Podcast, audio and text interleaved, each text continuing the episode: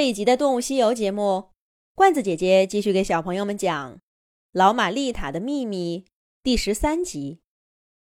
丽塔回头看着苹果树，以为他又要说出什么让人生气的话来，正摆足了架势要反驳他，却听见苹果树一脸郑重地说：“谢谢你，丽塔。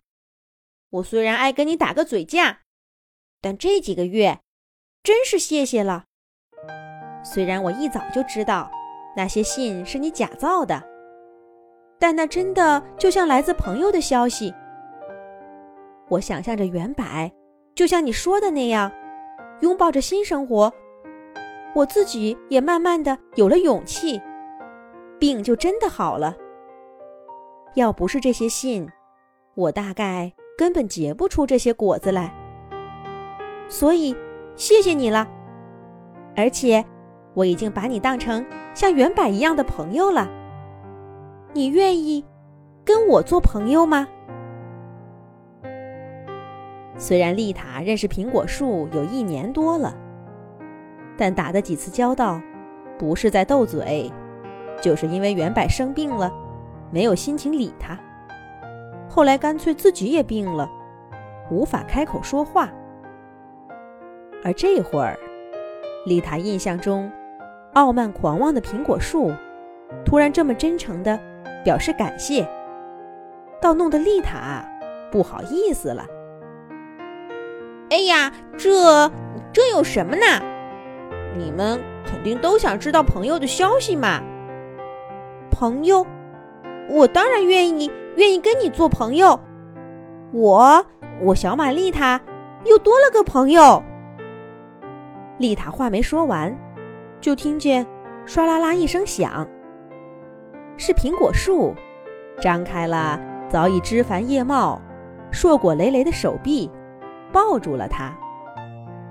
就在那一瞬间，丽塔感受到了植物们之间的情感。就算什么也不说，你也能明白他们之间的感情。这感情深厚而灵动。让丽塔很受感动。过了一会儿，苹果树松开叶片，抖抖枝条，重新站在丽塔对面，问道：“丽塔，我的动物朋友，现在你能告诉我原柏的情况吗？他真的没有对你说过些什么吗？”面对着苹果树期盼的眼神。丽塔鼓起勇气，摇了摇头。苹果树又沉默了。没事的，别担心，原柏一定会好起来的。其实它已经好多了，它的叶子别提有多绿了，这是真的。我丽塔不骗人，它一定能再开口说话的，就像你一样。丽塔越说声音越小，因为连她自己都不确定，她这话到底有没有准儿。苹果树又沉默了一会儿，飘来一片树叶，握了握丽塔的手。丽塔立刻知道苹果树有话要说。果然，那熟悉的声音很快就传到她耳朵里了。丽塔，请你再帮我送一次信吧。这次是一封真正的苹果树写给原柏的。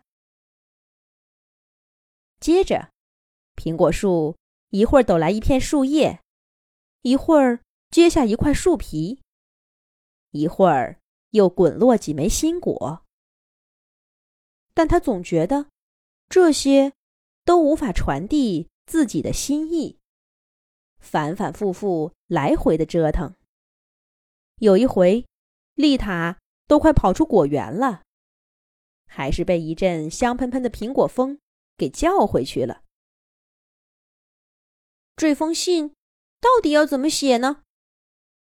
丽塔想起了自己在果园里，在小河边的山坡上，绞尽脑汁的那些下午，突然觉得在这些方面。自己要比苹果树聪明些。哎呀，他是不是不知道信该怎么写啊？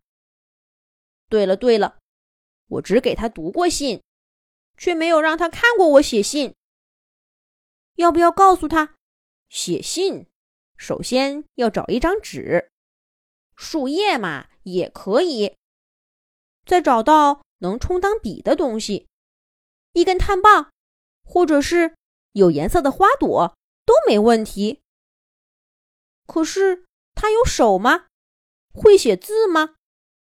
他写的字是什么样的？原版能看懂吗？毕竟他们以前面对面的站着，也用不着写信。丽塔正胡思乱想着，突然，秋风再起，苹果树又一次伸展着枝条，紧紧的把它抱住了。苹果树这是要做什么呢？咱们下一集讲。